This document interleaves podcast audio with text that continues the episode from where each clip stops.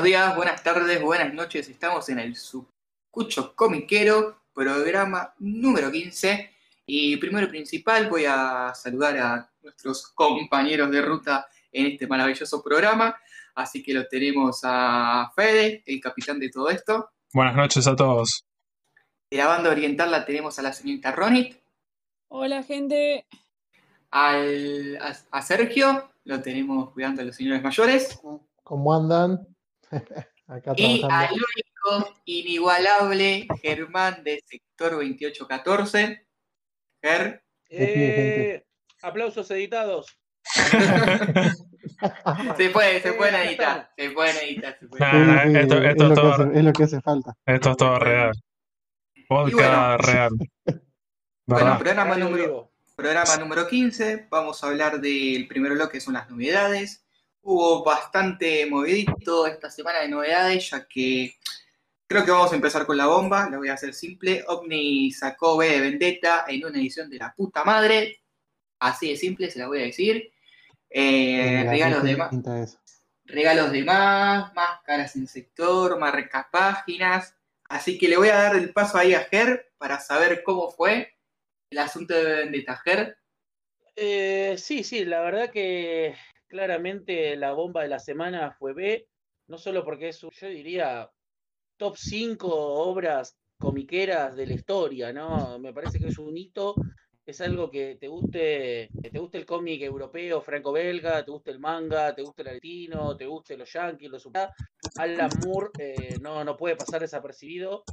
Es, es medio como Spielberg, digamos, en el cine. En realidad es más como Spielberg, Clero, pero Spielberg tampoco lo podés pasar desapercibido. Es más como David Lynch, pero Spielbergiado eh, para el público mainstream. Eh, es imposible, que lo pase por arriba narrativa secuencial, de nuevo, sea Pitufo, Lucky Luck, eh, Calvin y Hobbes, Madoka Mágica, lo que sea, Alan Moore tiene que estar en tu biblioteca eh, de alguna manera, sea Swamp Thing, sea Watchmen, sea... Yendo puntualmente a la edición de B, eh, OVNI lo que está haciendo con ya hace un tiempito es editar las ediciones, agarrar las ediciones Absolute Yankee, las grandotas gigantes, 50 dólares, y pasarlas a formato nacional y popular. Entonces están agarrando eh, algo que sale millones de pesos, tenés que hacer magia por páginas eh, VPN de, de Sri Lanka, ¿viste? Eh, acá te lo están vendiendo dos mil pesos y que aparte la OVNI le agregó. Eh, Sí. Yo creo que habría que hacer una comparación con las ediciones, ya sea de América, la de CC España, Tapini y antes la de Norte, en real dimensión, qué es lo que hizo OVNI. Ah, maravilla. Más o menos, vi- vieron como en algunos grupos por ahí pululan que eh, les gusta más la edición de Atelieros de Witch Hat de Milky Way porque viene con estos extras, porque viene con Ah. aquello, lo que sea. sí, Bueno, pero las la páginas color sale- las tenemos nosotros. Claro, pero acá la nuestra sale 500 mangos y la de allá sale, no sé. Bueno, acá es eso, eso mismo, pero invertido.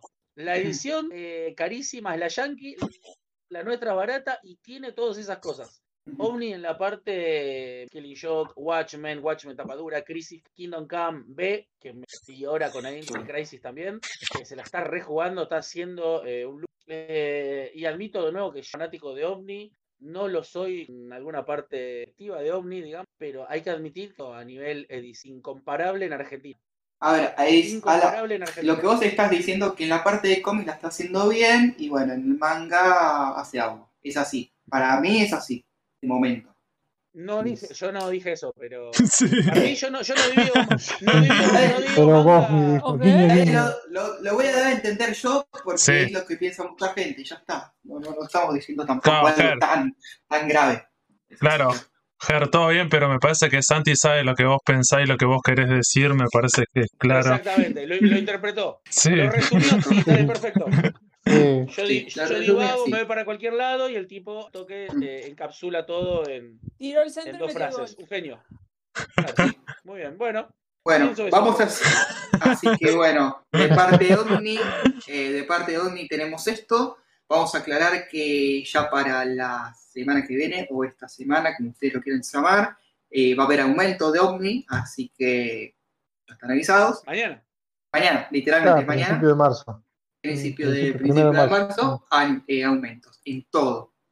Ahora, vamos a pasar a la parte hebrea, que también hubo sus bombas, eh, que fue la bomba fue Tommy, sacado Tommy que es eh, dos en uno, así que son, van a ser dos tomos Tommy. Eh, Super número 14, ya de vuelta al día con Japón con Super Dragon Ball 20 como piña. Goblin Slayer 8. Tetsuasa número 3, vamos Tetsuasa, no me lo siguen pateando, muy bueno. Héroe el Escudo 4 y Demon Slayer número 11. De esto, yo, si les soy sincero, esta semana ganó por goleada Tom. También, otro, otro que todo el mundo lo estaba pidiendo. Bueno, Fer, también con una edición Sí, muy linda. La, la hizo- rompió mal, eh, y eso que era un, tenía un precio acorde, pero semi elevado. Se ve que la ¿Cuán- gente de alguna manera. Eh, 8.95. 8.95. Ahora mismo con Ah. Shaman. Entonces, eh, claro, pues digo, a ver, Hunter es una cosa que la rompió, pero vale 4.95, es el precio estándar. Estas cosas la están rompiendo también, un poco más elevado. A ver, eh, en una inspección rápida, uno diría que bueno, el mercado se mueve y se adapta y se ve que la gente eh, le importa gastar. eh, Sí. Pero por otro lado, tampoco quiero engañarme, eh, es de novedad. Eh, Sí. todo, lo que es, num- todo lo que es número Sí, uno. sí, todo lo eh, que es novedad. eh, Claro. Sale, un, sale una uno foto de la bien. oficina de Ibrea Igual- número uno y se vende. Igual yo creo que Ger, justamente lo que pasó con esta es que era la más pedida de Junjito, justamente Tomie. Entonces es como que revolucionó. Y sabiendo que las demás ediciones que tenemos son lindas, esta creo que es la mejor en sí, o está a la altura con Remina, la verdad. Eh, fue, fue, fue muy bueno, la verdad. Y voy a ¿tiene decir muchas algo. cosas para sacar de Guito? Sí, va a haber una Master Collection ahora, de Gito directamente. Es así.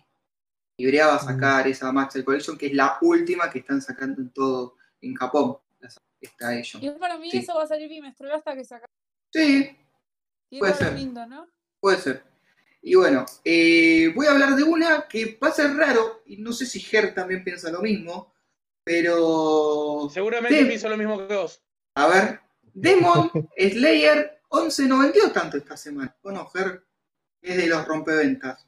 Yo no vi que se haya salido tanto. Eh, Se eh, quedó. eh, a ver, ¿Viste? el viernes puede ser que haya vendido menos, pero Sis Osar contra el sábado se lo llevó un montón de gente se y me terminaron quedando. Yo saqué una fotito de los que quedaban y Sí. la verdad Sí. que por suerte el martes repongo, pero el viernes hubo más, más bombazo con, con las otras dos que hablamos, eh, B y todo. Dimon lo que tiene es que es medio como Berserk. No sé si estalla el mismo viernes. Perdón, Demon es como Berserk, como Sí. Hunter. No, no, como Berserk, como Hunter. Eh, Saint Venden la semana. Cero, el, segundo, pero, pero en Vistas había pasado algo. Eh, Demon vende un montonazo, lo que, que justo esta semana, igual que Vistar, eh, igual Vistar, que Berserk, dije Vistars todo el tiempo. Sí. Sí. ¿Puede ser? Bueno, eh, no. Pero está bien. Vistars, eh, tachar, también vende. tachar y es Berserk, perdón. Eh, perdón que la gente de Panini. Eh, Berserk eh, siempre está en el top 3 la semana, semana que sale. Pana jugó contra dos. eh, Sí. Vinieron los Rolling Stone y. Eh, Sí. se complicó un poco. Pero la semana Mm. que viene va a volver a vender. En la semana a lo largo, eh, Berserk es Berserk, y Subasa es Sí. Captain Subasa, y Demon Slayer es Demon Slayer, con qué darle a eso. Por más que el primer viernes o sábado. No vamos Por a nombrar el, el- mi local. Eh, la gente que pasó por ahí a saludar, y la gente que estuvo entrando, es increíble. Perfecto. Entonces, sigue siendo rompeventas. Sí, es que sigue yo, el literalmente el viernes no vi que salió tanto. No fui justo el sábado a sector, pero no, no, no voy a sacar que Demon vende. Y bueno, No. seguimos con lo último, que es Panini, que bueno, sigue llorando con el tema de imprenta. Vamos a dejarse ahí. Pero sacó sus, caballitos de batalla, que es Naruto 18 y Berserk 16. Berserk, nada que decir, otro que, vende a lo pavote, la verdad. Eh, el Panini, ¿qué se puede decir? Se podría hablar del tema de lo de imprenta que le está costando en el país, eh, del tema de las hojas, que también está. Pero- hay un problemita, Si pero bueno, está permitís, sacando. Sí, por segunda vez discrepar, eh, y, ya con, es- y ya con esto, por no hacerlo más, No, eh, no. Yo creo Cada que uno su habría que sacar, Claro. habría, habría que sacar de, de tema la palabra, la palabra imprenta de acá. De, de- el problema nunca es de imprenta. Si yo voy a, yo voy a sacar una fotocopia láser y le digo hacerme la calidad más baja, al lugar. Entiendo que Argentina, Sudamérica en general, tiene ciertas limitaciones, o cualquiera que haya caminado en librería nacionales, y te das cuenta que problemas de hoja no, No, no tenemos problema de tapadura, no tenemos problema No, de no, es que yo no tenemos estoy- problema de, a de yo pienso vos. no tenemos problema de. Claro, pero no Yo creo que que habría vos. que sacar la imprenta porque eso Y bueno, es cosas los- que meten los- siempre y la gente se la cree. Ese es el tema. Claro, no ayudemos, a- no, no contribuyamos con eso. Claro. El problema es de la elección de papel. O sea, sí, a ver, A Ibrea saca, Sí. Ibrea saca los mismos mangas en la misma. Es simple, chicos. Ibrea saca los mismos, eh, sus mangas en la misma imprenta y no tiene esos problemas. O lo tiene, pero muy, muy men- a menor medida. Pero un montón de revistas, Y, y un la montón de cantidad revistas de que sacan, saca Ibrea. sacan libros, un montón de revistas sacan eh, ed- editoriales, sacan libros en esa misma imprenta y no tiene problema, no hay que achicarlos o aumentar. Esto es como que, no sé, a ver, eh, mis envíos estén tar- otra vez, estén tardando dos semanas en llegar y yo le culpa al servicio y no, es que estoy pagando un servicio de logística más barato en vez de pagarle a un Sí. motoquero que se vaya hasta seis. Claro, obviamente, yo voy a saltar y voy a decir, no, la logística hay un problema, algo más barato, que tarda en llegarle a un tipo en Tigre, en vez de llegarle en uno o dos días, le llegan, creo que pasa por ahí. Sí, Sí, es como a ver, y eso yo creo que ha desnaturalizado bastante eso cuando dicen que, que ellos mejoraron el tema que en realidad si lo quieren el mismo día, que lo pueden pedir tranquilamente en cualquier fecha. Ah, fue un ejemplo lo que dije nada más. Eh, no sé si tiene problema, si alguna comiquería tiene problema con los. Pero fue un ejemplo nada más como para decir. Y, a ver, si, yo, estoy, eh, si yo estoy mandando eh, y, la bolsa en la que te doy el cómic, justo la agarrás, salí de la comiquería y se rompe, se descuajeringa toda, mm, y estoy invirtiendo menos en bolsa. estoy o si menor este Naruto 1 no le sale a las demás editoriales, y a las demás comiquerías, ¿viste? Y solamente va para la una. No sé, si llegás a pasar eso, ¿no? Ponele. sí, Si llegás a pasar algo de eso. O que te dicen que Iben es rompeventas y está botado en todos lados y vos tenés síntomas en tu local. Pero bueno, vamos, vamos a pasar. Vamos a pasar y vamos a hablar de la última editorial que tenemos acá en Argentina, que va a ser Utopía. Ahí Fede poneme los grillos. Muchas gracias. O como No, todos, sacó algo. editorial que nada, No es que había. editorial que nada se esperaba, nada, nada Perdón, tienen razón, sacó una Eh, falta la reedición. Sí, pero no sacó Itch. reedición de lujo. Por eso, es una reedición de lujo. No, Sí. es, no Se algo bastante nuevo. bien, ¿eh? No es algo Se nuevo. Bastante, bastante. Y la edición, la verdad, que quedó muy Los linda. fans Quedó muy linda los fans de Saracino y los fans de la cantidad de fans de Ariel Olivetti en Argentina. Gente volvió a comprar el tomo solamente porque venía con la edición del quinto aniversario. Utopía, como siempre, mostrando que eh, buenas intenciones. Sí. Para mí con eso basta. Y a ver, este año ya sacó dos cosas, así que va bien. Vamos a ser sinceros. Para lo que es Utopía, vamos bien. No, sacó tres, porque sacó The Voice. de- No, no, Sacó The no, Voice. no sacó The Bueno, también. Uh, Por eso, sacó Voice, tres cosas ya está. Este, Ah, por eso, o sea, está sacando cosas, o sea que No, no no, te. va, va bien, va bien. Tampoco está, tiene-. Sí, sí, por eso. Vamos, vamos, a- No hay vamos a grillo reconocerle. No, no No hay hay, grillos. se- se- borramos los grillos. La vez la semana que viene. grillo. Ah, bueno, tener una bronca. Bien, Santi, ¿qué otra novedad nos queda? Y vamos a ver la última novedad, pero me gustaría que la dé Ger, porque se la dijo el- esta persona, que la última novedad. ¿Vos la querés decir, Ger? La última novedad es que tenemos una nueva editorial en el país. Eh, a ver, ayúdame, dame el pis. eh, del humo. Radio Vivo, muy bien. Sí. El humo, el humo. Ger. Ah, el humo, bueno. El humo. Eh, a ver. Vamos a tirar. eh, yo creo que todavía no tenemos el libro. Me, me gustaría eh, leerlo para hacer una pequeña reseña. Sí, sí, lo vamos a hacer, decir- lo vamos a hacer el mes que viene cuando salga, sí, sí. Que ya de por sí voy a Sí, decir que sí, es yo favorable lo la iba a reseña. comprar también. Ya de por sí voy a decir que es favorable la reseña. Pero pues está bueno, un libro de investigación que saca eh, nuestro, mi querido amigo Mangatuber Leo. Eh, un libro sobre información. Ya estoy, mientras estoy diciendo esto, estoy viendo todos los memes que, que salieron, es increíble. ¿eh? El, el nivel de shitposting que hay en Argentina eh, es increíble. En, en Argentina, alrededor del manga, ¿no? Sí, Eh, bueno, Sí. entonces es el libro de Mangatuber Leo eh, sobre la historia del manga en Argentina. Creo que por ahí algunas cosas es conocidas, algunas no es tan conocida, algunos chicos muy puber, nació con Panini o con Ibrea directamente, viene a sentar algunas bases como para marcar eh, quién es quién y se hizo cada uno, bien a- buenas o malas. Y hablo todo esto sin haberlo leído. Esa es Sí, la sí. novedad. Supongamos que va a que tratar de eso, No, es lo, es lo que el autor dijo en su. el, tratar de eso. Claro, claro. eh, el Claro, autor. A ver, si, si lo abro, si lo abro y tiene las reglas de volei, nos engañó el autor. Pero eh, supuestamente es la historia del manga en Argentina, Sí. eh, pasando por todos sus intérpretes. Sí, Sí, en los sí, últimos 23 años. No, no, desde los 70 al presente, en el video que subió Leo en su canal, que dura como 15 minutos, ahí dice que sale el mes que viene, va a estar en sector y en algunas comiquerías más. Ya está el precio, que sale 6.50, tiene casi como 100 páginas. Y lo más interesante es que él dice que le ha hecho entrevista a varias personas, ¿cierto? Incluso creo que a Corsi, a Agustín Gómez Sanz y a las otras editoriales también. He encontrado alguno como para decir, bueno, también me parece que eso es interesante.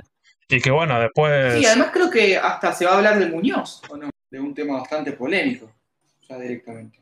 Eh, no, por eso habría que ver cómo está encarado el libro, porque bueno, todavía no, no- no- ni siquiera Sí, tener el índice como para decir. corto. 100 páginas me parece cortito para bueno. un tema tan grande. Sí, es muy corto para hacer. Podría tener segunda parte. Puede, puede ser la primera parte, la segunda parte puede haber un poco más de investigación, para puede haber que le 30 pasen años de. Sí, más sí. cosas. A ver, nosotros sabemos ver una, a ver, nosotros sabemos una, Por ahí Leo tiene un poder de síntesis eh, poderosísimo, digamos, un nivel muy alto de síntesis, y en 100 páginas puede resumir quiere contar y de hacerte una reflexión. Sí, sí, Esperemos. sí. Y vamos a ver. Vamos a ver, sí, esperemos. No, no, por eso, la, la- la- la apuesta me parece que, que va por ese lado, como diciendo, me parece que es interesante. yo lo voy a comprar. Y no soy fan de Mangatuber Leo, tengo mis controversias, eh, me he peleado con él en, ¿cómo se dice?, en las redes sociales. En persona no, porque creo que en persona no conoce mi otro apodo. Eh, pero bueno, eh, lo voy a comprar, la verdad, lo voy a apoyar.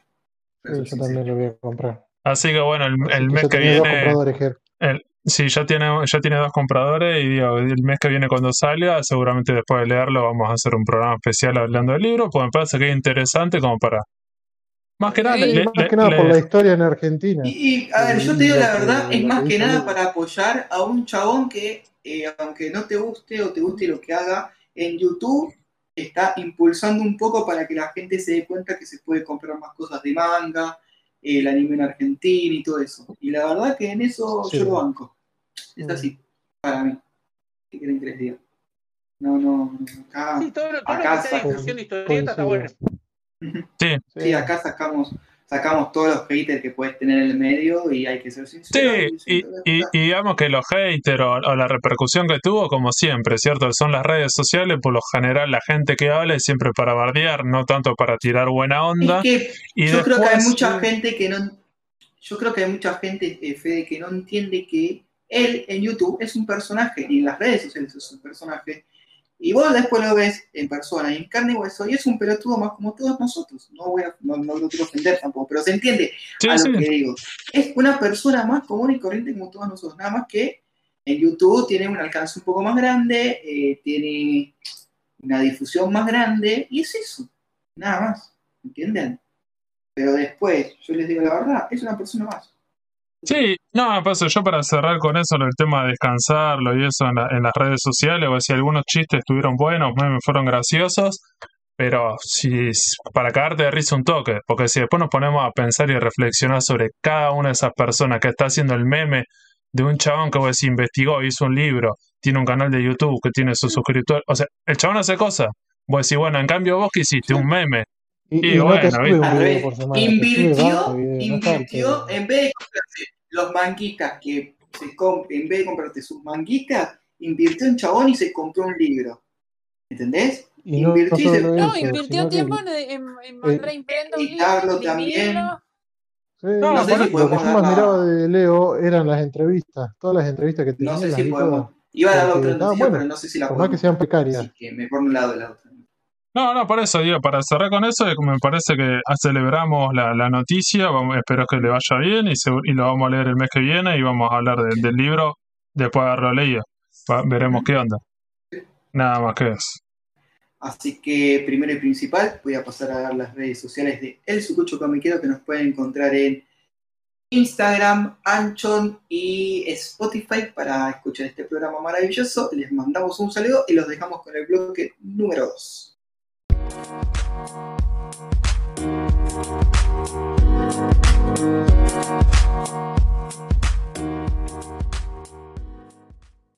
Bueno, muchísimas gracias por escuchar el bloque número uno. Estamos con el bloque número dos. No, Santi está en el programa, no es que cosa. Hoy vamos a hablar de Magical Girls y de lo que es el, se llama en Japón, el Majo, Majo Shoujo, que sería el género de Magical Girl, ha revolucionado y, en el- y lo que es en Latinoamérica y en el mundo, lo que es algo diferente no solo por el tema de ver al hombre con el típico shonen, sino que es una mujer que está peleando y luchando a la par de- para tratar de tener un objetivo, cosa que no es muy normal, no es muy normal verla en otro tipo de cómics o historietas dentro de, fuera de lo que es este género en Japón. O sea, en los cómics puede haber alguno que otro género, pero es, veo que en, recién se, está- se desarrolló un poquito después.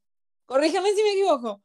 No te No, pongas no. nerviosa, no te pongas nerviosa. no, por, por eso es es interesante la característica que tiene, porque es verdad, si hablamos del shonen, el más conocido, el más popular, el de pelea, por lo general el papel que, que tienen las mujeres es bastante chot, ¿cierto? Nos ponemos a pensar en... tiene No, es que, a ver, las Magical Girl, literalmente los, las protagonistas son mujeres y combaten contra villanos que son hombres o monstruos. Sería la definición más, más simple. Sí, la Bueno, definición más eso. fácil es que son, que son personas mágicas que tienen que proteger algo mágico, salvar el mundo o combatir o criaturas mali- malignas sí.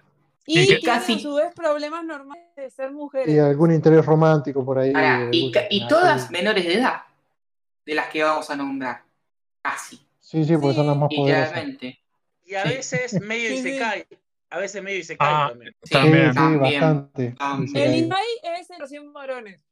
Perfecto. Y bueno, y lo del se tema, y lo del tema, sí, y el tema de estas protagonistas, por lo general tienen un papel bastante activo e importante en la historia, a diferencia una vez más de los shonen de pelea, que las mujeres, no sé si hablamos acá de Caballero del Zodiaco, y el papel que cumplía Atena era bastante triste, ¿cierto? Era una vez más hay que salir a, a- a rescatar. Moría, había que ir a buscarla. Había que ir a buscarla porque le clavaron una flecha y no sé qué, así, era medio chotos.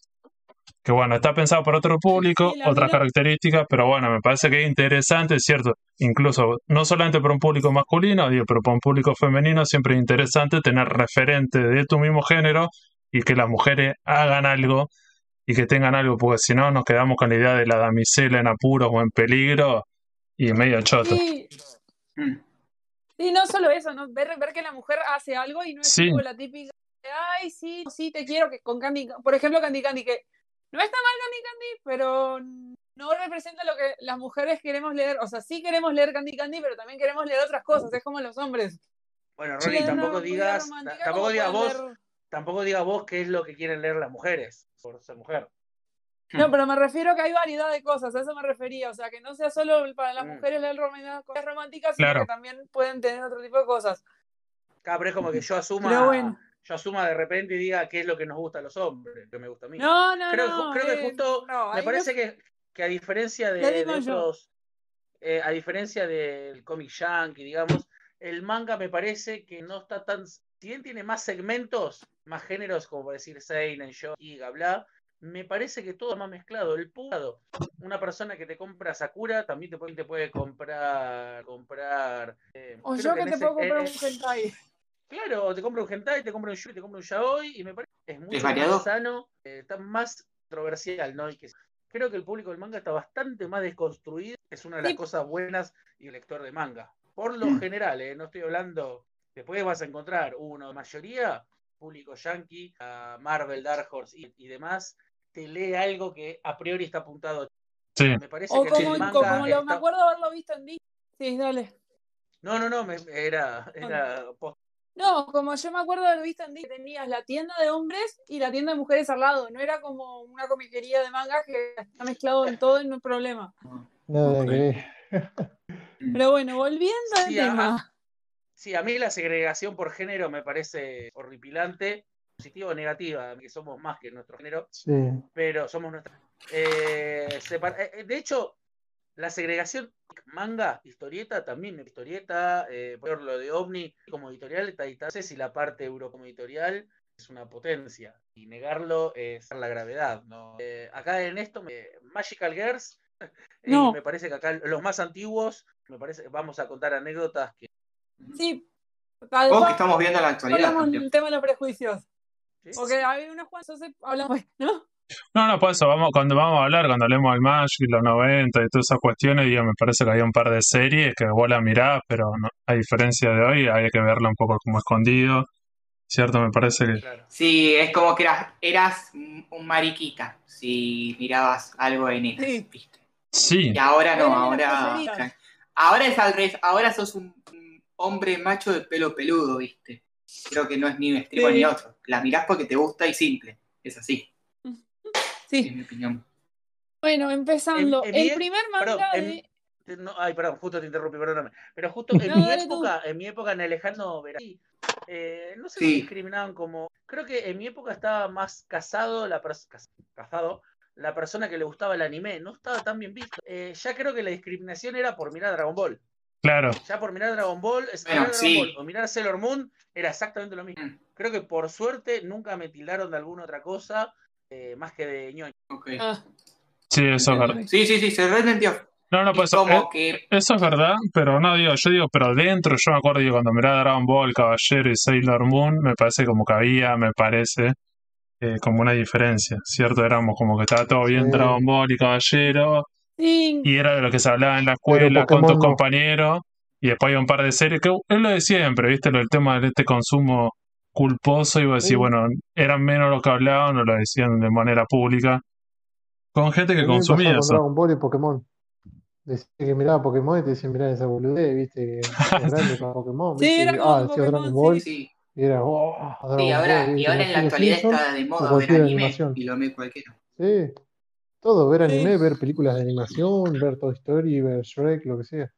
Eh, ahí creo que no, ahí me parece que la marca, no, no me voy a desviar de- del, del programa, ¿no? Pero me parece que la marca Yankee, eh, el anime siempre tuvo, en otra época, me parece, estigmatizaba a la gente. Eh, la, la que te gustaba, la tu maestra, la preceptora, lo que sea, te podía mirar, o te podían mirar mal si vos mirabas a Insei, pero ellos lloran, pero ellos, me parece que Pixar y DreamWorks, ellos pueden Sí. llorar con la muerte de, Sí. de Mufasa, Chafasa. Ellos sé, con amigobios, ¿viste? No, bueno, no, pero dentro, de, lo dentro de animación, dentro de animación, digo, hay animación que me parece que estaba, estaba está permitida. Mal visto. eh, tu prima, Como los Simpsons. puede- claro, como los Simpsons, pero yendo a lo, a lo, a lo infantil, digamos, vos podés Mm. mirar Simpsons, eh, hay, anime- hay animación eh, friendly para toda la familia y se te permite llorar con Toy Story 3, porque el ne- pero si vos estás llorando con Calvin y Hobbes, sos un tarado. Sí, Ah, Sí. Hay algo de eso. llorás porque ¿Vos Goku se llorás con el capítulo de la Sailor Scout cuando mueren? ¿O llorás con Hanamichi Sí. porque Y sos el, último pase y, y sos un tarado? Vos, vos, vos ves a Seiya arrastrándose en las 12 casas y te emocionás con la música, con los amigos que le dicen que siga adelante y sos un imbécil. Pero Aladdin eh, libera al genio al final de la película de mierda esa y todos aplauden. Hay algo, hay algo de Disney, Pixar, eh, Shrek, ¿no? Shrek lo vio, vos hablas del tiro gemelo de Supercampeones. Hay Sí. algo de no, marca, de, de ¿cómo mirá eso branding. fantasioso? Claro, pero, pero vos, claro, yo no puedo mirar Pokémon, Sí. pero vos sí podés eh, mirar eh, Hércules, canción cantada por Ricky Martin. Hay algo de eso que hay un doble estándar. Pero bueno, me fui, me fui a otro lado. Sí. no, no, pero digo, me parece que. Lo hablaré, lo hablaré en mi propio podcast. No, no, digo, creo que estaría bueno hacer un especial directamente sobre eso, porque me parece que da para, para hablar prejuicios. bastante. Sobre prejuicios. Sobre incongruencias en prejuicios. Sí, sí, sí, y la vara, ¿cierto? ¿Cómo medimos la, la- la vara para medir las cosas? ¿Cómo utilizamos diferentes varas y depende qué consumo de qué cosa? Vemos. Hoy en día, yo que sé, las películas de Marvel de los últimos 10 años, también lo mismo, ¿cierto?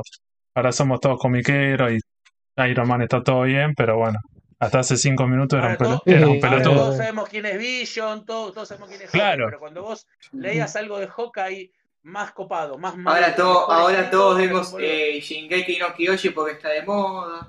Es Sí. así. Y después le dicen, Bueno, che, pero está el manga acá en Argentina. Ah, no sabía. Hasta que pase la moda. Pero volviendo al Hasta que pase la moda. Va a pasar. Y va a pasar. Sí, cuando termine. Hay que acordarse termine de eso. Hay que acordarse, la moda de los superhéroes va a terminar porque como cualquier cosa es una moda, no dura para siempre. Vamos a ver, vamos a ver cuántos van a empezar quedan. a tener fracasos, En algún va a Van a empezar pasar. a tener fracasos y se va a poner interesante. Sí, y volveremos a hacer lo que fuimos. Ya fue. Bien, Ronnie, digo, si querés volver, digo, estábamos con un Sí, programa sobre programa. ¿De qué era el programa? Magical Girl. Magical Bien, Girls. Y terminamos hablando de esto. Bien. Perfecto. bien, dale, si querés Bueno. arrancar, seguimos con eso. ¿No era de Toy Story el programa? Bueno. No, el primer manga que se sacó de Magical Girl es, Ribbon no Kishi de Tezuka. Es el primer manga 153, aunque sí parece más viejo de lo parecía poco. más- no fue en los 90, fue en 1953. Sí, podrías dar, hace bastante po- tiempo fue. podrías dar la traducción en español que como creo que es más popular o más conocida. La princesa, ¿Cuál era- sería? la- ¿no es la princesa caballero? Sí, es la princesa caballero. Ah, mira, conocía ese nombre, Soy- no sabía. ¿Tan viejo Ah. che? Lady, sí, sí, 1953, sí. 70 años, ¿no? Y zarpado. después hay uno que se llama. Y después el primer manga ma- ese se- que se catalogó como Magical Girl, porque el de Tezuka se considera como Yojo y como Magical Girl. Pero el primero que se cataloga como Magical Girl en sí se llama Los secretos de Julie y es del año 1962. O en español se llama Himitsu Ako no, ah, no Ako-chan. Así que hace bastante tiempo que se habla de esto. Y por lo que estoy viendo, el anime es de los años 80. Es tipo, es un anime ochentero. Se tuvo anime ochentero. Ah, Así que. Y tuvo varias remakes. Eso podrlo algún día. Perdón, no lo vi. ¿No? No, no, tampoco. No, no, es que me parece que cuando hablamos es interesante hablar de, de- de los inicios en los Pero 50, eso en los salió, 60. pero, sí, pero eso salió de Japón. Sí, salió de Japón. Estoy eso- viendo que está. Lo pasaron en Chile, en Perú. Pero esa, esa es la versión sesentera.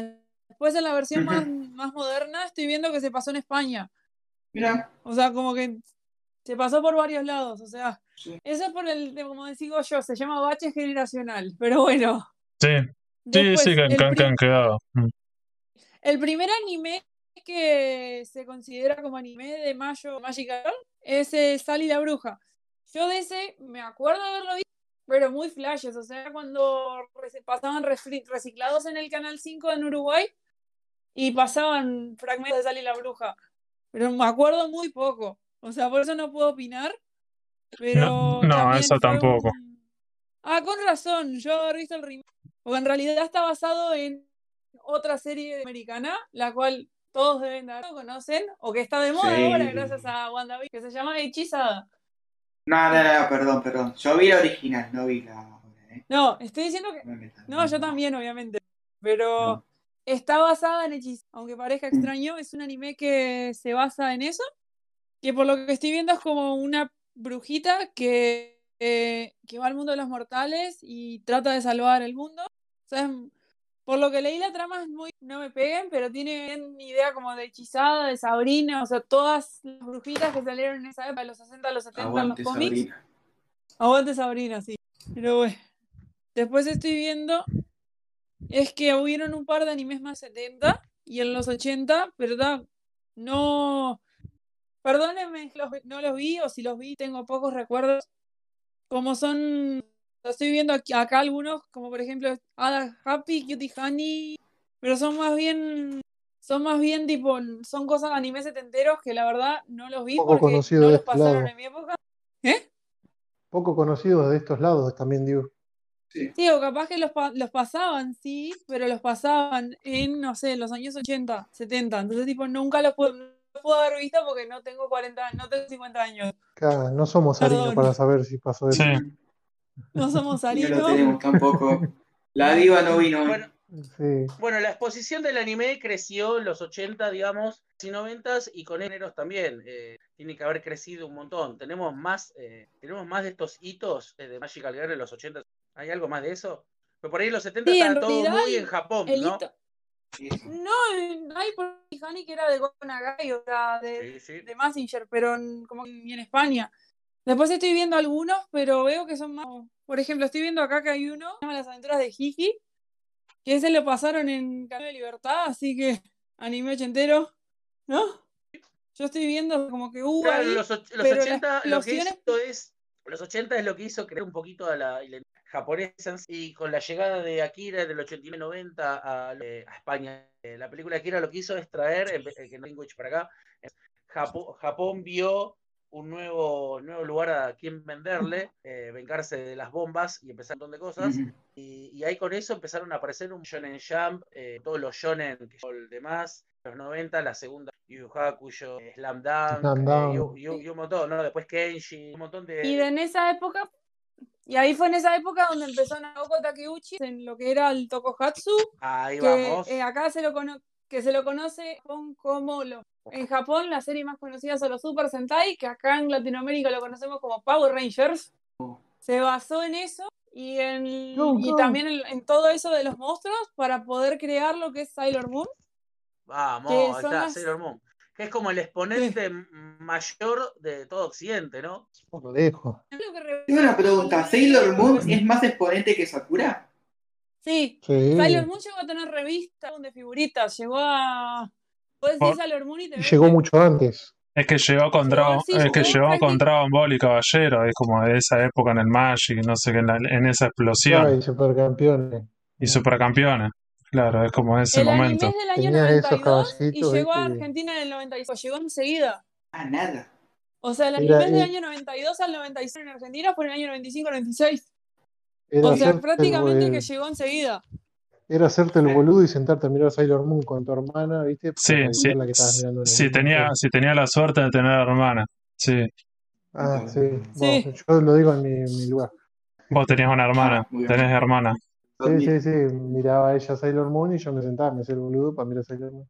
Sí, igual. Después los demás Los animes. ya, merchandising.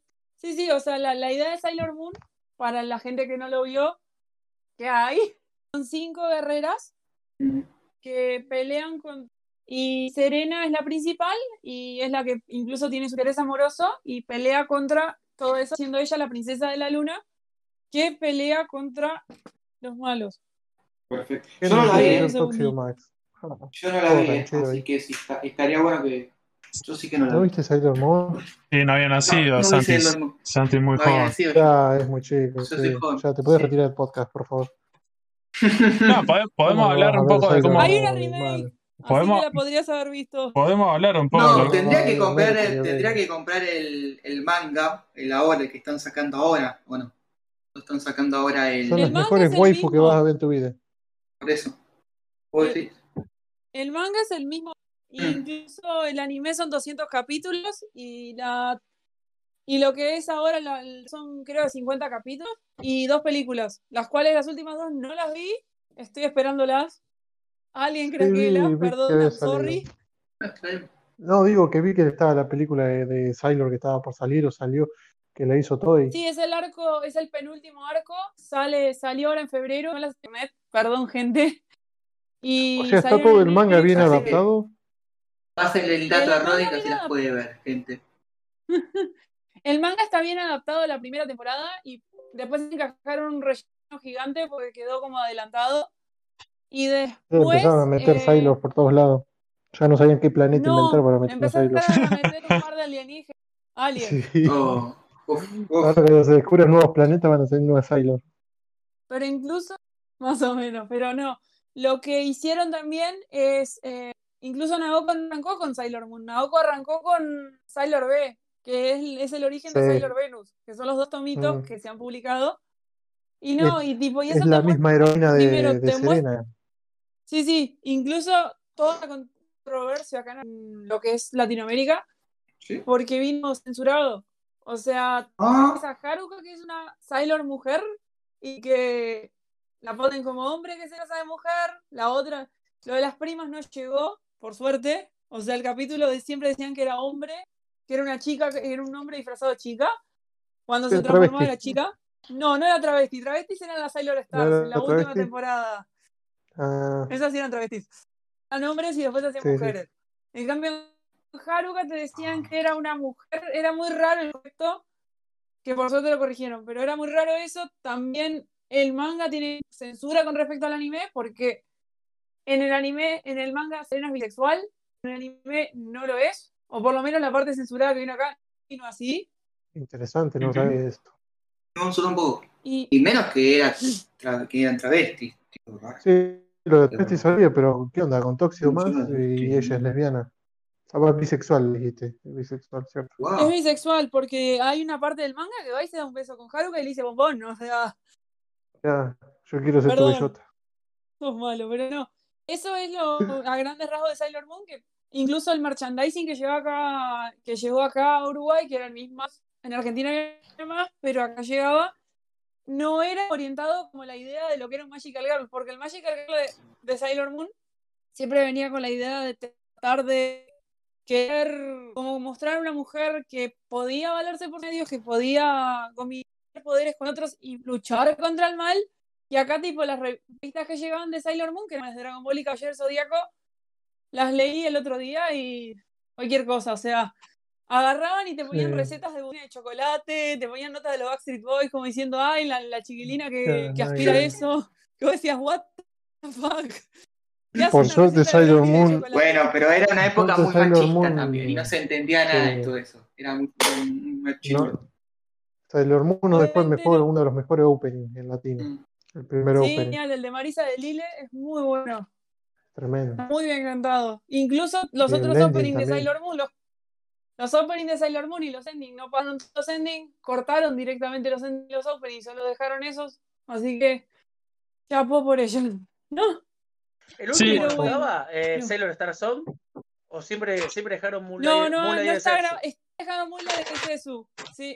El último no lo. Si bien está, está grabado por Marisa Lille, no lo pasaron. Sí, porque las grabaciones. No, yo lamentablemente no llegué a Sailor Star porque me sacaron el Magic. Perdón. Me vino Contreras y me dijo, chao Magic. Ah, sí, sí. Y por lo que Rebelde. viendo las grabaciones. Por lo que. Por las grabaciones que vi, sí está el Moon- está Moonlight en, en Stars. Por lo que he visto. O sea, México hizo un injerto ahí. Pero bueno. Pero, ¿cuándo, lo- ¿cuándo fue la traducción de esa? Porque yo me acuerdo que lo que tenía de Sailor Moon, digo, eh, los mismos Intertrack y todos estos ladrones mexicanos que hicieron lo de Dragon Ball, porque, o sea, los per- el personaje principal le cambiaron el nombre, ¿o no? Serena, digo. Sí, cam- sí, Serena las dos primeras, los nombres están cambiados a cualquier cosa. Incluso Sailor Plut, la primera vez decían Rika o Rina, y después de repente cambiaron. O sea, recién a partir de Sailor Moon Stars, no, Stars, no, Sailor Moon S, Super, perdón, me equivoqué.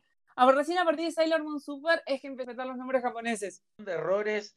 En España ya, otra vez con Akira, había llegado acá, en, acá en, en América con Meja, Intertrack, Audiomás. No le, no le dan importancia, les parece, por ejemplo, Sí. Usagi, Usagi y los villanos, ¿de qué temporada les? Y a veces decían, no, tenemos que atrapar al conejo. Eh, ¿Cómo, atrapar al Ah, conejo? sí, en, en Claro, no. Moon R. Claro, Usagi, claro, rarísimo. conejo. Es raro porque se Pero puede ser que, no, que no hayan usado traductores en esa época para todo esto que tan mal estaba hecho. No, No, no, usaban bueno. traductores. El problema es que no Hacían tenían criterio o no había la serie. Sí. No veía la serie. a- entonces, por ejemplo, a la hija que venía al Tibiusa le pusieron Rini y pierde Mm. todo, pierde todo valor, porque después se Ya. llama Sailor Chibi Moon y le- o sea, ya el Chibi no respeta el Chibiu, no tiene mucho Sí. sentido. Eh, a Minako le pusieron Mina, a Macolita, a Rey le dejaron no sé por qué el nombre, a Ami le y pusieron Amy Amy, también. Ami le pusieron, pero era Ami. Pero con mucho, es algo- con parecido pasó eso. Algo parecido pasó con otras eh, Magic Knight Rayer de Clamp. que a, Claro. que No, Las mágicas. Sí, a sí, las la, chicas le pusieron otros nombres también. Ahí justo trataron de respetar el significado, ¿no? Guerreras mágicas, recordemos, si se cae, tres chicas, las guerreras, bla, lo que sea, y después al final para mostrarte que la protagonista se llamaba Hikaru, que significa luz, algo así como mar, o Afu, que es algo así como viento, brisa, porque viento es case, pero bueno, poner algo de eso. Hicieron Anaís, una fragancia, no sé. Es- le, podría, le podrían Sí, haber puesto Anaís, brisa. Sí. sí, Le sí. podrían haber sí, puesto Brisa a la piba, pero bueno, le pusieron Anaís. Eh, y con malas traducciones. no- no sé, Ah, cualquier lo- cosa. los los genios. Claro, es como cuando Sí. llegó BTX y al y el muñequera mortal, el chavo se llamaba Marlon, o Samurai Warrior, que uno se llamaba Tristán, el otro se llamaba César. qué sé yo. Eh, eh, Eh, eh, en en, esa en época, Slam Dunk tuvieron el problema con Rukawa, que en vez de decir el super rookie o el super novato, le decían el super sí, Loki, con L. el, el Lo Super usaban, Loki. no quedaba para el culo, el super Loki. Claro, Super Loki no, no Era tiene sentido. O sea, claramente había un traductor, había un lo traductor, pero que no tenía, no entendía el contexto. Y Samurai X, que la primera parte Sí, es, eh, tra- los es que pronuncian con CH y después con eh, SH, digo, le decían Shishio y después le Kenshin, decían Chichio. Kenshin y Kenshin. Kenshin, le, le cambiaban Bueno, eso, el ese era el otro estudio, ese era otro estudio colombiano más improvisado que lo había. Sí, Si, lo- si los mexicanos. Pero en realidad era, muy estúpido. El motivo es Bueno, los mexicanos no es. máster de Estados Unidos Mm. Los mexicanos no es la más conocida de cuando salvan a, a Texubasa que dice lo salvó la rusa de la Guadalupe. Sí. El más conocido es ese. Y claro, es- frase memes de eso. Pero digo, volviendo al, tema de los nombres y los doblajes, también no tenía que ver lo del tema de era como subestimar un poco al público y decir son dibujitos Sí, animados sí. para nenes. Mm.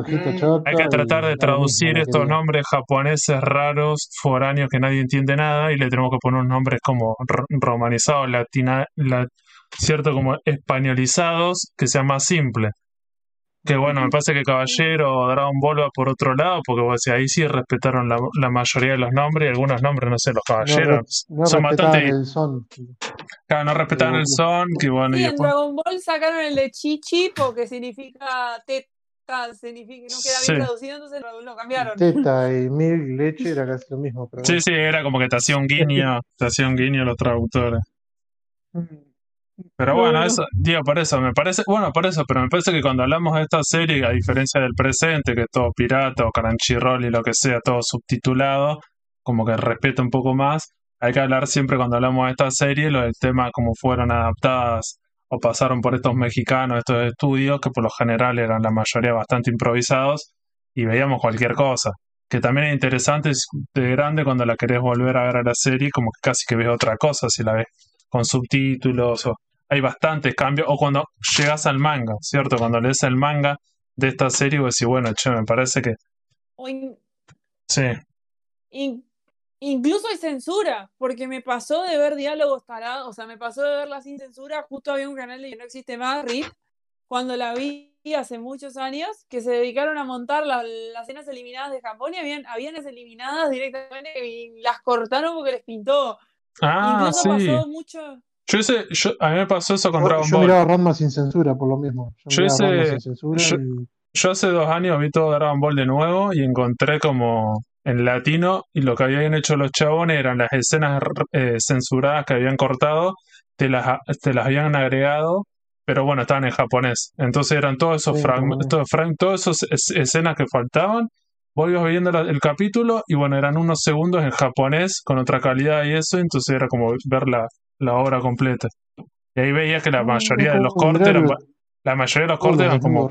Sí, los desnudos, pero o, o, o la sangre, o algunos chistes subidos a tono, O pero que alcohol, el alcohol Cortaban para que minutos que eliminaron de Samurai porque tiempo. tomaban alcohol. también. No, digo, pero por eso digo, eh, para volver estábamos con Sailor Moon, digo, no sé si alguien quiere contar cómo fue su experiencia con Sailor Moon, cómo la conoció, cómo la consumió y todas esas cosas, Yo ya lo conté, de que lo miraba con la excusa de mirarlo con mi hermana y con tu hermanita. igual que Candy Candy y todo eso. No, es más grande que yo, pero bueno. Bueno, Sa- Santi contó que no había nacido porque es una persona muy joven. Yo la vi en el. Big y después la vi en el Magic, Ah, en el Big, es.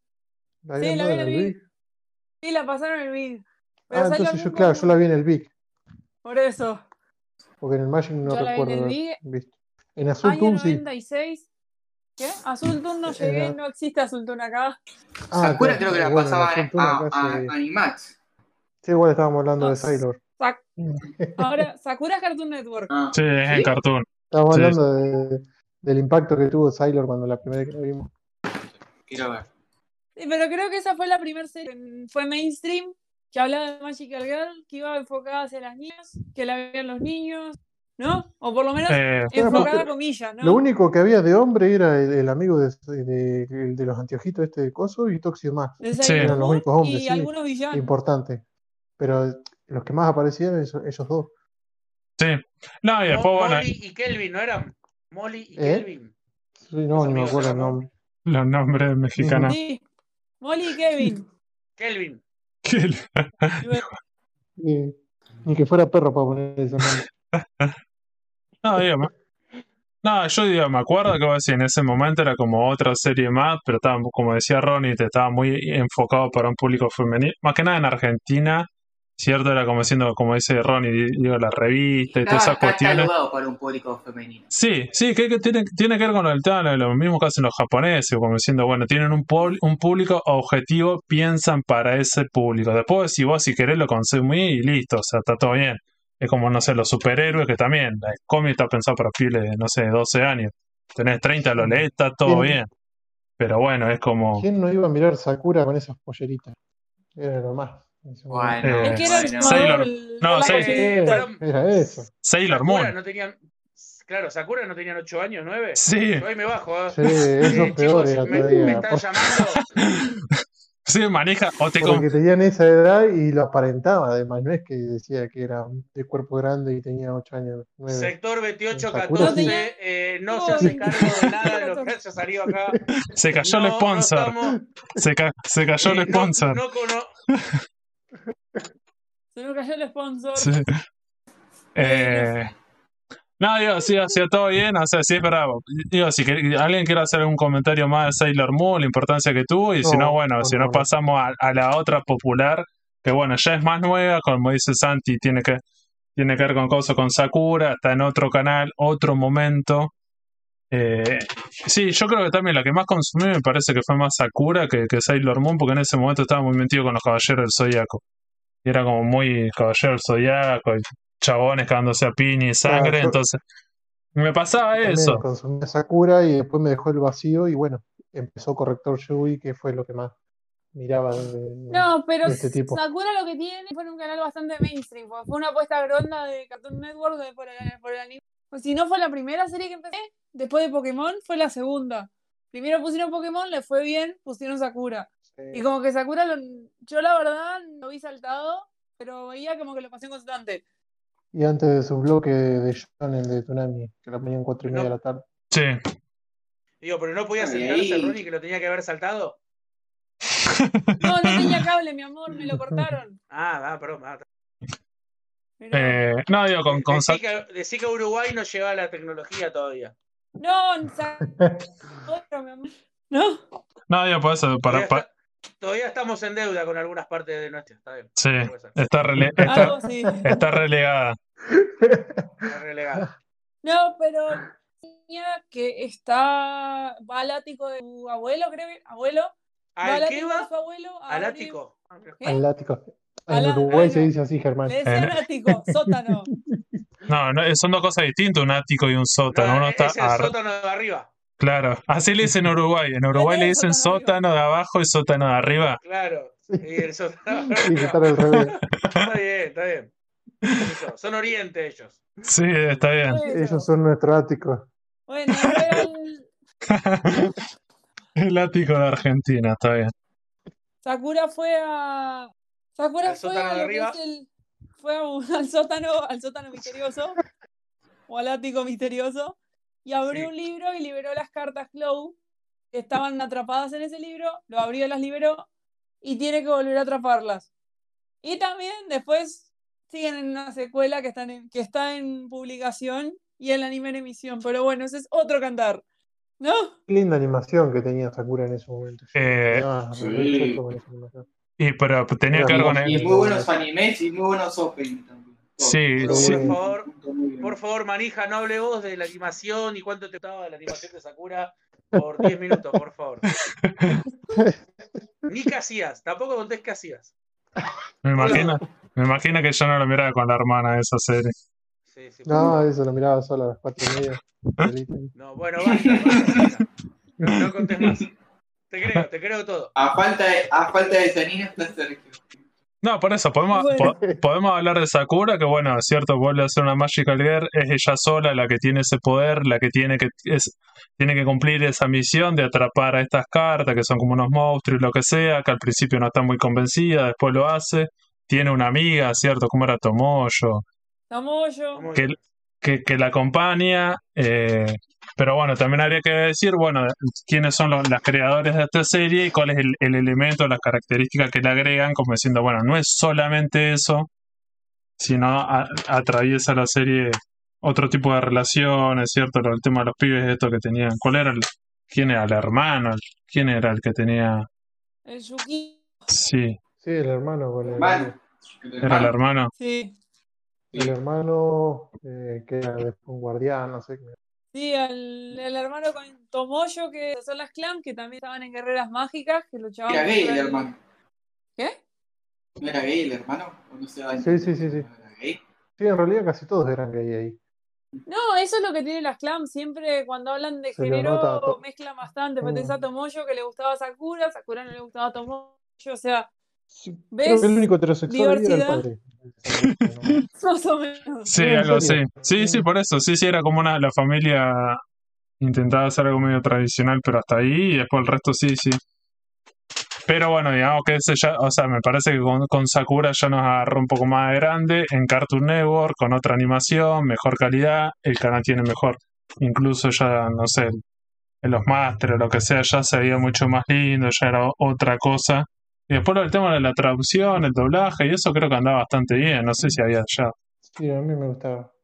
No, creo que no, no había errores, muchos errores. Sí, o sea, ya, ya se habían ubicado la palma y se dieron cuenta de que tenían que hacer bien y nunca dejar fruta. Sí, sí, por eso se profesionalizó Eh, eh. como cualquier, como cualquier cosa, me parece. Y yo tengo una duda, Ronnie, de, de Sakura. Es todo un mundo abierto, ¿no? Como Sí, sí. de es- crónicas, ¿cómo era el otro? Sí, que es usan los todo un mismos mundo abierto, personajes. las, las- sí, sí, está todo incluido. O sea, las Porque clan, aparecen las personajes de las ahí. guerreras mágicas. De Holic también Ex Ex aparecían Holic, personajes. Reservoir Chronicles, sí, o sea, como que ellas Ese mismas Tsubasa, no me se encuent- ellas mismas tipo encierran todo dentro de un mismo universo. Por eso también las guerreras mágicas, como hablamos antes, yo la verdad, cable divino, gracias Contreras, no la subo, entonces no puedo opinar de las guerreras. Sí sé que salió el manga, tengo que comprar el manga, lo debo, soy un imbécil. También me gustaban las guerreras. ¿Eh? Me encantaba. Me encantaban las guerreras también. Mismo motivo Pero que es de las mismas, son las mismas autoras que también Mismo- hicieron esa obra. Mismo motivo que toda la serie, me parece, manija. ¿Cuántos motivos? Pues estamos identificando que hay un solo motivo. Pero bueno, dale. Y sí, el único motivo en Japón, viste, que tienen. Sí, sí, sí, también tiene que ver, va por ahí. En, en la vestimenta tienen eso, viste. Es extremadamente todo cortito. Todo bien sexualizado. Sí, sí, sí, te pueden esas, po- te pueden esas, po- esa- No, esas polleras cortas. Pero bueno, Sí, la- las garradas mágicas ya eran un poco más grandes. Sí, sí, obvio. Y vos eras más chico, ¿Pero entonces. eran como- mayores de edad las guerreras mágicas o todavía no pasó? No. No, no son No, menores, no pero bueno, pero no tienen 8 años, no son No, unas nenas. iban todas las. Son todos escolares, to- todos los 16, 17 años. Claro, no pasan los 15 años, pero tienen cuerpo de 20 y pico. Sí, también es, también es, es, es Sí, verdad que, es verdad que con el anime y con el manga también es medio complicado el tema de las edades y los cuerpos, porque yo hay, le, le hay que yo, yo, que los chabones, las clan sí, no mostraban grandes cuerpos. Mostraban poca, poca ropa, toda esa bola, pero no te mostraban grandes cuerpos. Como esos exagerados que si me da dice 15 años y tiene cuerpo de 20 y pico, redondas por todos lados. Eh, Sí. sí, Te digo, te digo Ok. manija, no te salva ningún, ningún Ok. juego de esa excusa de no, mirá, en el manga, en el manga los cuerpos, la verdad, Bueno, que miren, un miren, Martín que si tiene escuchen. 14, Escuchen, tengo la edad de no la si Sailor Moon. 14 o 21. Tengo la edad de la Sailor Moon. El primer arco tiene Saga 14. Sailor Y al Infinity final tiene 15. 16. Sí, termina Y con sí. 16. Se termina, que Sí, todavía y el no final quiero contar el 16, sí. final porque voy a tener un spoiler, porque así que voy a hacer un No, spoiler. no que cuentes nada, que un yo spoiler. No, voy a tirar un spoiler para así que el que no haya el manga, favor, si ves este spoiler, pero se termina, te termina casando a los 16 años y quedando embarazada. Así que más pedofilia imposible. Mm, Bueno. eh, bueno, te fuiste al carajo. 16 años. En ¿Sí? esa época era, en esa época era complicado. No, bueno. No, igual hay que ver, No, en esa que, época era, legal, era como legal. eh, no sé la legislación japonesa, en Argentina sí, creo que la, la edad de consentimiento creo que en Argentina es 16 años. Después ya es como Sí. complicado. Pero por eso anda bordeando mucho. No, pues habría, habría que, no, pues es otra cosa, es otro país, otra cultura, habría que ver la edad para casarse y consentimiento y esas cuestiones. igual es un bajón, digo, si la serie termina o así tanto empoderamiento, mujeres libres, fuertes y todo eso, y terminan así medio. No sé, es- Bueno, son los 90. sí, pero no sé, ¿No? es como cuando ves Dragon Ball, todos casados y con hijos, dejate de joder. Pero bueno, son, son Dominado japoneses. por las mujeres. Es japonés. Dominado por las mujeres. Sí, todo re Es como gobernado. Sa- Sakura. Es como y no Sakura trabajan, que son unos termina vagos con de. Sí, Eh, des- que decepción. ¿No? Bulma. No, digo, ya que, ya que hablaste del manga, digo, podríamos hablar de las ediciones de manga en Argentina, que creo una sola editorial publicó todas estas Magical Girl, sí, ¿cierto? Son todas Ibrea. Claro, todo Ibrea. Todo En Ibrea. realidad es Ibrea. mito, porque en realidad en los 90 Ibrea quiso licenciar este manga y lo dijeron, creo que no me acuerdo en qué láser, incluso lo habían dicho como manifestación de derechos de quiero publicar Sailor Moon. Ah, Cuando fueron a Kodansha les dijeron, hola, esto ya está licenciado por editorial. Que básicamente la edición mexicana, que eran revistitas, que eran las páginas pares Sailor Moon y las páginas impares las guerreras mágicas, era lo que llegaba legalmente a Argentina y a Latinoamérica. O sea, hicieron la gran planeta con Sailor Moon y las guerreras mágicas. Y Por con de colores. recién o- cuando- Una era rosa, otra Sí. amarilla. Sí, era eso mismo. ¿Cómo colores? Tipo guía telefónica. Incluso Santi, no lo ¿cómo lo llegaron a terminar de... Santi, nosotros tenemos que demostrar que supuestamente sabemos todo lo que estamos hablando.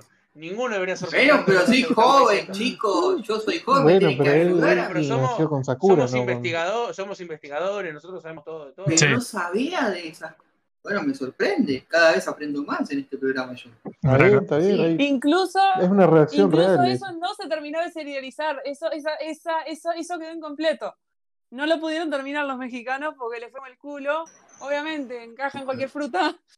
Era obvio que les iba no, El primer, el, manga que sí llegó legalmente fue Sakura, que ese sí llegó a fines del, llegó en su momento que lo estaban emitiendo en el anime.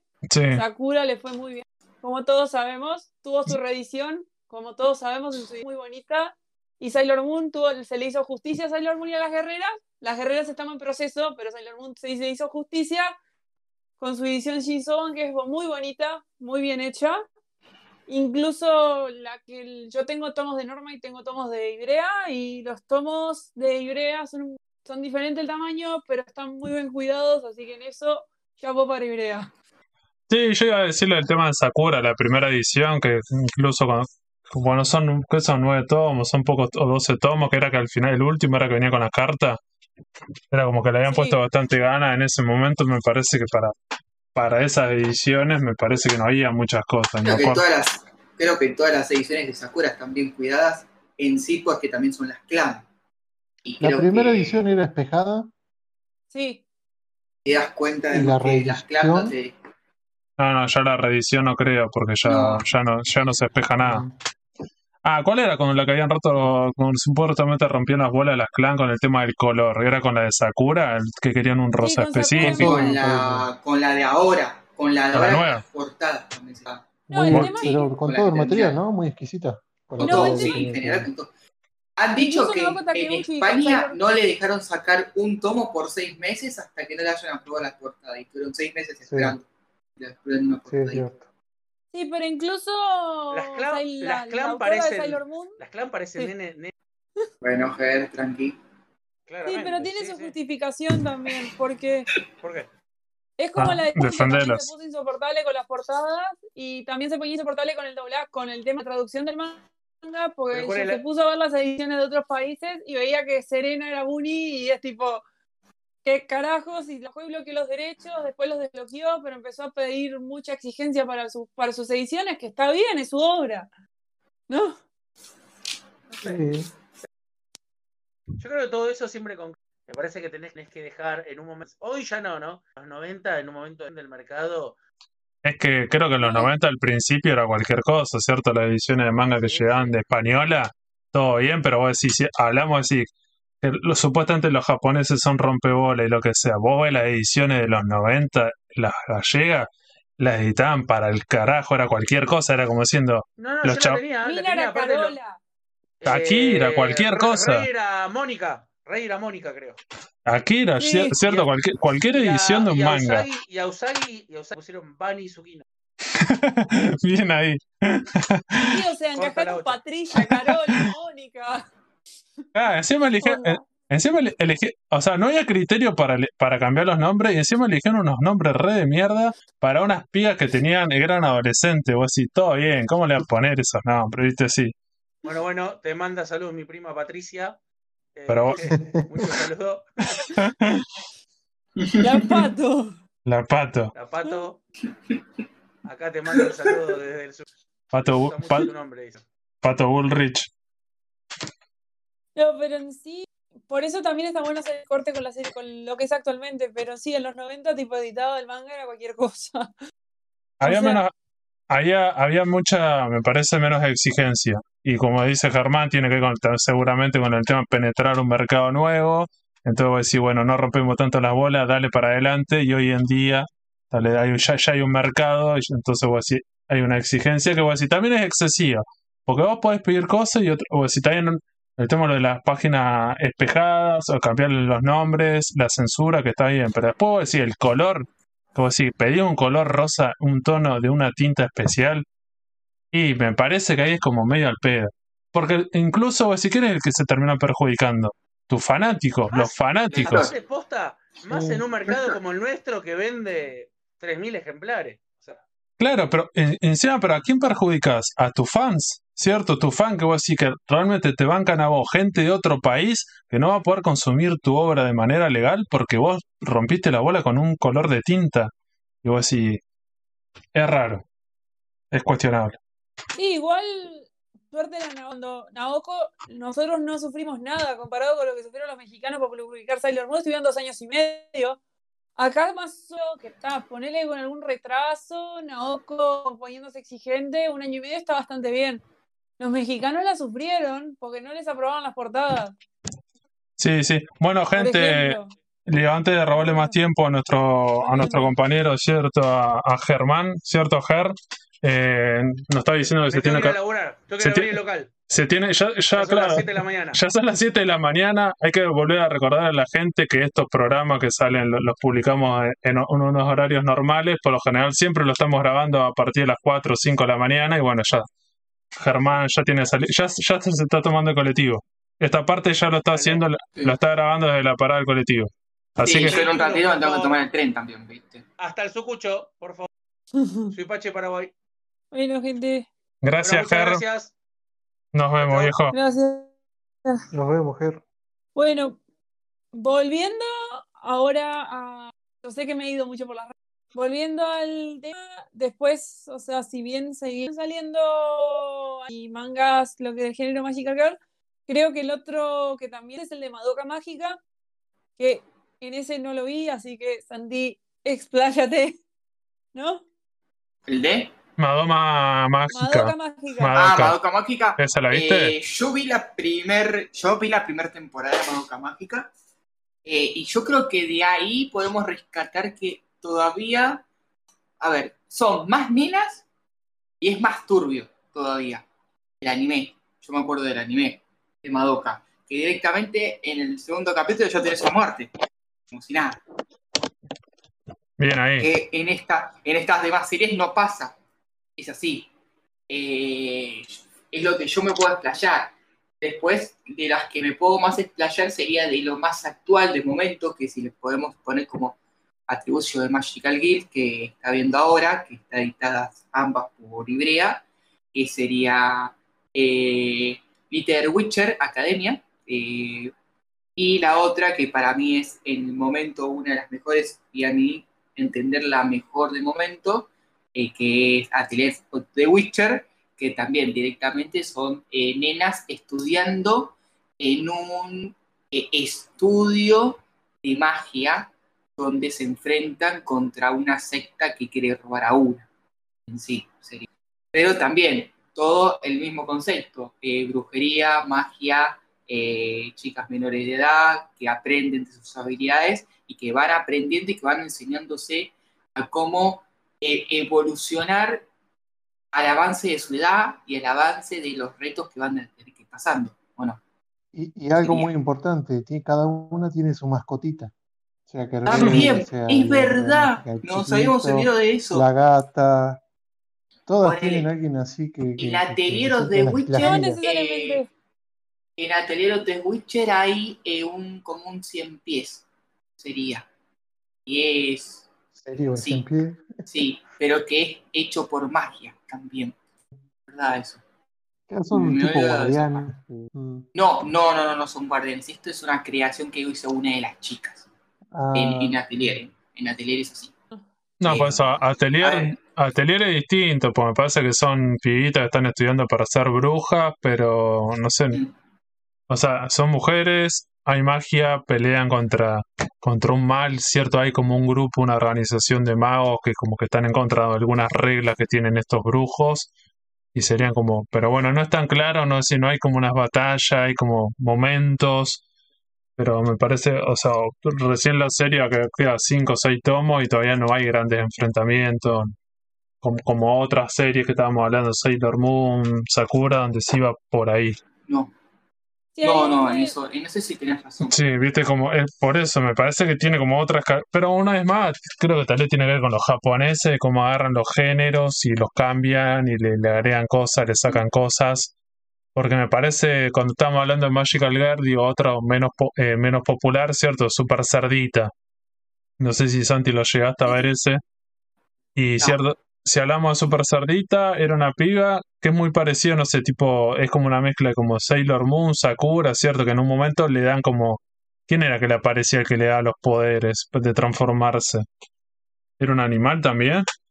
¿Te acordás, Ronnie? Sí, era un animal, era un cerdito. Ah, un era cerdito. una- Era, un manga. Sí, en realidad era un manga que era una joda a todo ese, a todo el género de Magical Girl. impresionante. Incluso era tipo, si la loca se, ente- se enteraba de la identidad, quedaba, o sea, por ejemplo, una, su identidad, y si no sabía la, y si se enteraba su identidad iba a quedar atrapada en el disfraz de cerdo todo el tiempo, y la loca era un cerdo que, que agarraba, volaba y, y trataba de salvar al mundo en pequeñas situaciones, y cada vez que, que hacía eso, para juntar unas perlas, y Ah, cuando juntaba una cierta cantidad de perlas, le daban un deseo. No vi el capítulo final, soy imbécil. Claro, pero por eso, pero el chiste me acuerdo era ese, era como una pía también como readolescente y cuando le dan el poder, esta magia, como volar y tener poder estaba re bueno, pero ella cuando se transformaba, tipo como la Sailor Moon, se transformaba en una cerdita.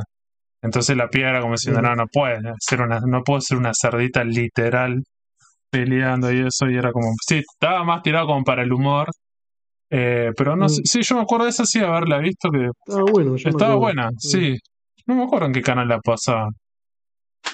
Fox Kids. Ah, en Fox Kids, ahí está, es verdad. Pues ya. La pasaron en Fox Kids. claro, claro, eh, eh, eh, esa cuestión de Fox Kids, que sí, que, que pasaban otro tipo de anime, era como diciendo, bueno, compremos esto más barato, entonces caí- caían, caían estos. Sí, que era más que nada eso, ¿cierto? Una parodia que como cualquier Sí, sí. género, ¿cierto? En un momento, yo que sé, hablemos de superhéroe o lo que sea, cuando es tan popular, siempre aparecen como las obras que parodian al género. Sí, porque ya es tan popular que incluso hay que darle una vuelta a eso, entonces bueno. hay- e- Es una forma de medir algo si es popular, cuando ya empieza a haber parodias de eso. Sí, Bien. igual también Sí. está el debate de si Mikami era más no, Slayers es Magical Girl o no. Ahí es donde entramos con el debate, ¿viste? O en realidad habíamos hablado de porque si bien son mujeres, Y tiene son magia. mágicas, pelean contra super, contra malos por el bien del mundo. Ahí es donde estamos tipo, es un hilo finito, ¿viste? No, por eso habría que ver bien cuál es la definición de Magical Girl. Sí, o sea, Magical Girl son mujeres que le dan poderes y pelean contra el mal. Eh, yo qué sé, Slayer, Lina Inverse, Lina Rino, Lina Inverse. eh, la mina en realidad es como una mercenaria que está en un mundo medieval que pelea contra monstruos. Y ella caminando, va a diferentes como poblados y donde aparece algún monstruo, alguna cosa, con su compañero. Pelean, pero la mina Sí. lo hace por la guita.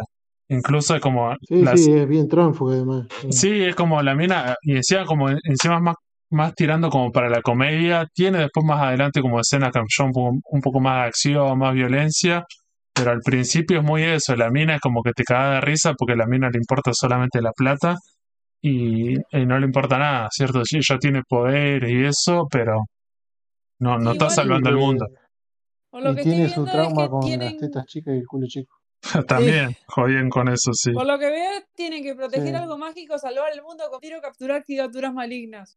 Eh, no, por eso, o sea, en No Slayer pelean con todo eso inclu eh, cierto, hay un mundo donde hay magia y hay criatura, hay poderes, lo que sea, pero la mina en realidad eran, como- era más que nada un mercenario, ¿cierto? Era, es la típica, cierto, serie, obra de como edad, eh, que está como un tipo en un mundo medieval, que hay magia y esta mina tiene ese poder y anda haciendo cosas. Que Entonces mí, la que, sí, para vos no. Para, Para mí, mí no. la que sí debería entrar Mikami, ¿por qué? Porque la, es una mujer y tiene magia y sí está... está peleando contra criaturas y tiene su vida normal. Ah, por eso, Ahí otra, está. otra característica también es eso, el tema de la transformación y que por lo general viven como en un Japón moderno actual, o terminan siendo transportadas a otro mundo, o en un momento se, tra- se transforman y pelean y no sé qué, acabo de decir en Slayer, eso tampoco ni siquiera No está, es no hay necesaria la transformación para que sea Magical Ah, Girl. Ese es el claro. tema. Ah. No, no, por eso. No, Por pero eso sí, ahí es donde sí el otro no, ¿viste? Aparte, va, en realidad Mikami no porque tratan de no mostrar el poder ante los demás y Mikami los muestra, ¿no? no, yo Mikami me parece que no la vi. Ya me agarró. Yo ¿no he visto tampoco. No, me acuerdo ¿No de vieron era. No, vi un par de capítulos, pero, pero nunca la vi. La, No. ent- no, la serie no la vi entera. O sea, todo bien, pero vi un par de capítulos. Era como cuando los agarraba. la única diferencia con todas las demás es que era una mujer madura. La única diferencia Claro. en todo eso. Y también tenía. ¿Madura? ¿Madura en qué sentido?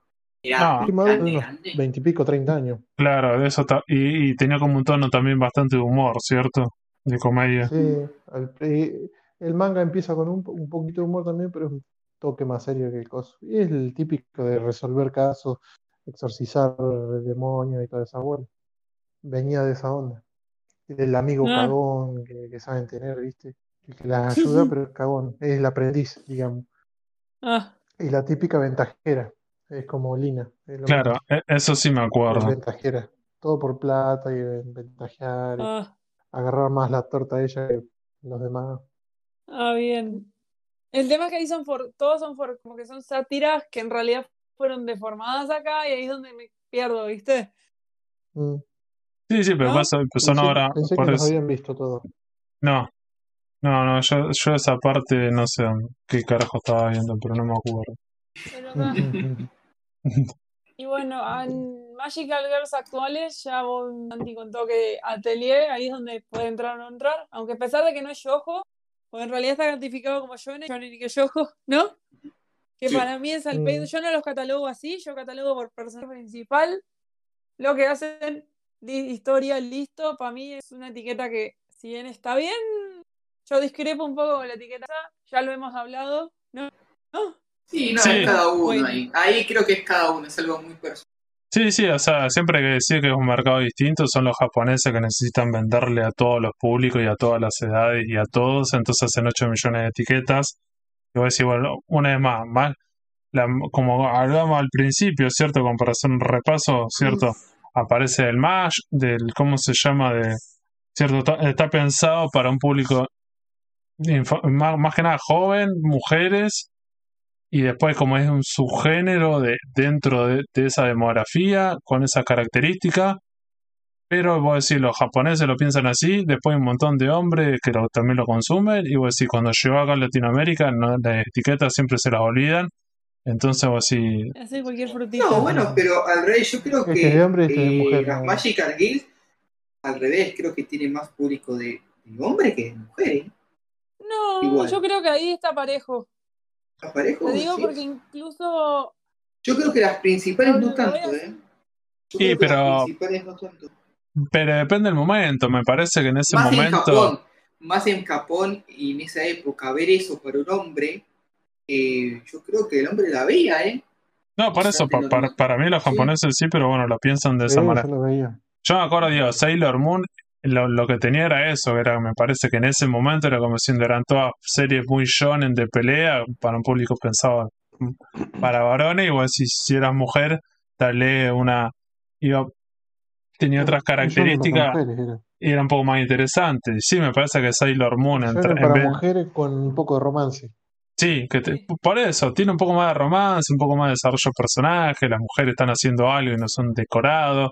Si, me parece te puede interesar. Después, más vale, vos podés ser, ser mujer y mirar Dragon Ball y está todo bien, pero bueno, me parece que Siempre hay como alguna persona, o ser varón y que te guste eso, yo qué sé, como los límites ahí es cada uno. Es lo mismo de siempre, pero bueno. No, Sí, sí, sí, no sé digo, si que nos quedó algo como para repasar de, de, de este género, subgénero, las Magical Girls, ¿cierto? Y tr- tratamos de hacer como un repaso de los orígenes de los 50 con Tezuka y, y la invención, que el chabón que inventó todo, los más populares en los 80 y los 90, y en el presente incluso Santi nombró un par, ¿cierto? Que, pero yo no sé si hay algún Sailor Moon del presente, porque incluso Sailor Moon se transformó también en una franquicia como Dragon Ball Yo creo que y sigue. como Sakura, que tenés el. es que de momento de Magical Girl como había en esa época ni No, tenés. No, es que esta, es tenés- que esta en serie sigue. remakes. Claro, el problema es eso. es- me parece que como decís, mismas. claro, es, como es el Dragon Ball Super, ¿cierto? ¿Qué hicieron con Sailor Moon? Se salen, Crystal. claro, Crystal, que vos decís, bueno, que es como que es una remake supuestamente, porque no la Es una remake que es muy. El problema es que tiene unos dibujos de mierda. Recién la arreglaron en la temporada de ese. Las primeras dos temporadas tienen unos dibujos de mierda, literal. Pero que la animación es chota. Ese es el problema. muy chota, pero está recontra fiel al manga. Al punto de que vos mirás las viñetas, las escenas, son iguales al manga. O sea, se rompieron hasta el culo de hacerlo lo más fiel posible, pero los muy imbéciles lo animaron como el culo. Gracias, Toei. Bueno, es lo que empezó Y- cuando arrancó Dragon Ball Super también. Y Sí, sí, después, porque ya el- lo de Super era, ya se había visto en película. y después las Clamp que agarraron con Sakura para poder revivirla hicieron lo que es el arco de Clear Card, que es el arco que está actualmente Sakura en, en publicación, que salió un anime que yo creo que cuando terminen el coso van a sacar la segunda temporada porque ya terminó la primera parte. ¿La viste? No, ¿Qué? Yo empecé a mirarla y como que me dejé ahí a mitad de tiro. ¿te emboló? Y no, viste, como en una época pegó, me encantaba Sakura, el obsesivo, grababa los capítulos, grababa el- los openings, todo. Es que era muy bueno. que no me mueve ni un pelo. Pero No, bueno, pero incluso las, las autoras se, re- se recoparon con, este, con esta vez, porque hasta incluso publicaban ellas mismas. Oíste que Sakura tenía mucho de hacer muchos trajes, muchos, muchos disfraces, muchos trajes, Sí, muchos vestidos. Iba, Ah. Las locas después de cada- sí, se los iba cambiando. Sí. Agarraron las clamp a partir de, en el nuevo arco, las clamp cada episodio ponían planos de cómo hacer los, los cosplay. Así que la tenían repensadas. Claro, sea, porque te para vender de figuras de. Sakura, te metían 80 figuras de Sakura con diferentes trajes. ¿Sabes el merchandising que inventaban con tantos trajes? Eh, sí, eso también. Pero por eso, pero bueno, una vez más, digo, me parece que seguramente habrá otra serie, habría que ver si llegan, salen de Japón. y- pero si estas series que son, se transformaron en franquicia, terminan haciendo eso, o terminan haciendo remake, o terminan haciendo eh, continuaciones. Que vos decís, la calidad siempre son dudosas, como siempre, vos decís, bueno, tal vez la serie tendrá que haber terminado antes o no, depende del fanático, de toda esa cuestión. Para mí Sailor Moon está mejor ahora que la de, la de los 90 tiene su nostalgia, pero la de ahora está, es lo que la autora quiso decir incluso en las películas que salieron ahora, que no las vi, pero sé por dónde viene la onda. Están adaptando muchas cosas que en el anime las cortaron, o sea, directamente a partir del arco Super empezaron a encajar fruta y verdura porque no tenían, no tenían contenido, o sea, era un capítulo semanal y una hojita, y un cap- era un capítulo de manga semanal y un capítulo de 20 minutos por, por emisión. Entonces, ¿qué hacían? Aire, ¿no? Entonces Sí. tipo, tenían que rellenar a más no poder. En cambio, ahora con la hora terminada, hacer, no sé, cuatro o cinco capítulos en un capítulo y te queda bien y te, y te, y te lleva un desarrollo de la historia. Lo que mucha gente le criticó era que los personajes eran muy planos. Y sí, porque estás siguiendo el manga, porque no vas a tener a Rey quejándote de- con Serena. Pero es así. El manga es así, o sea, si querés ver el manga, no quieras ver cosas de ver el manga, ¿no?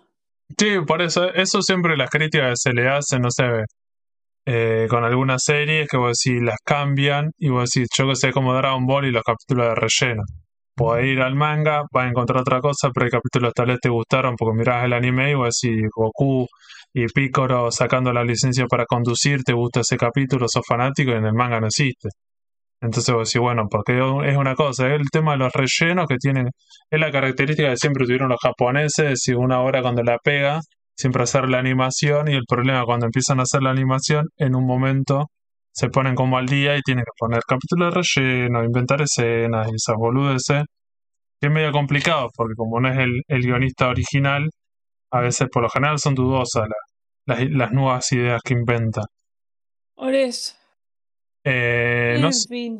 sí, no sé si quedaría algo más como para comentar, algo que les haya quedado sobre, sobre las Magical por- porque creo que más o menos ya tiramos bastante.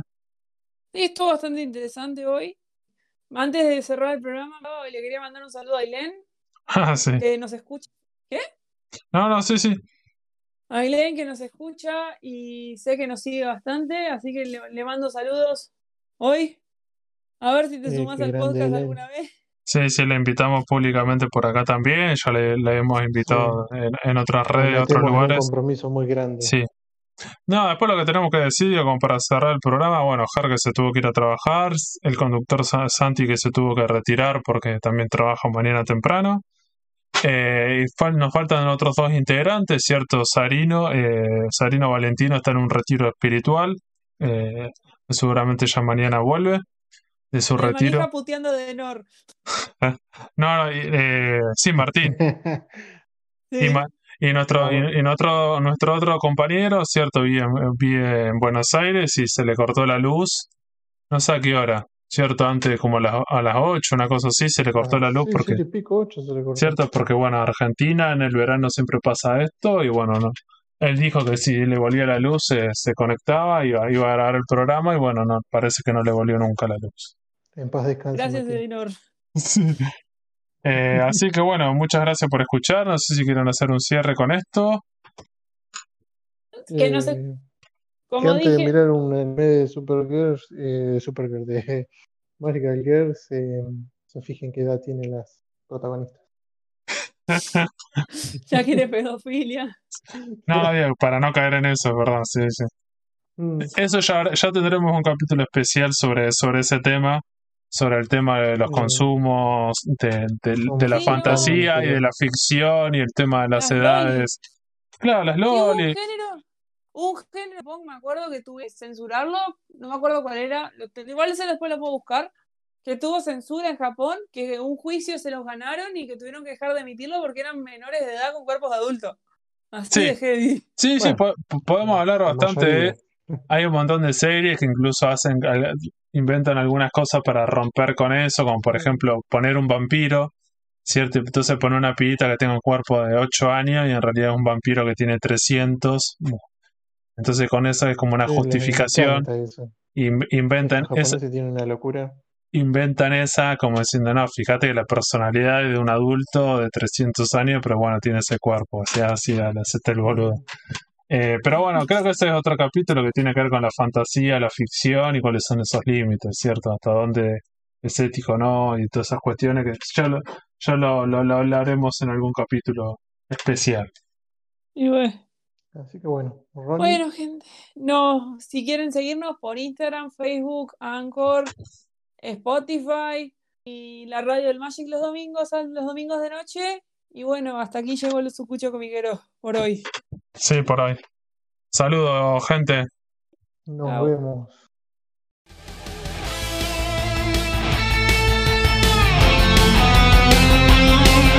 Seguinos en Instagram y Facebook como el Sucucho Comiquero.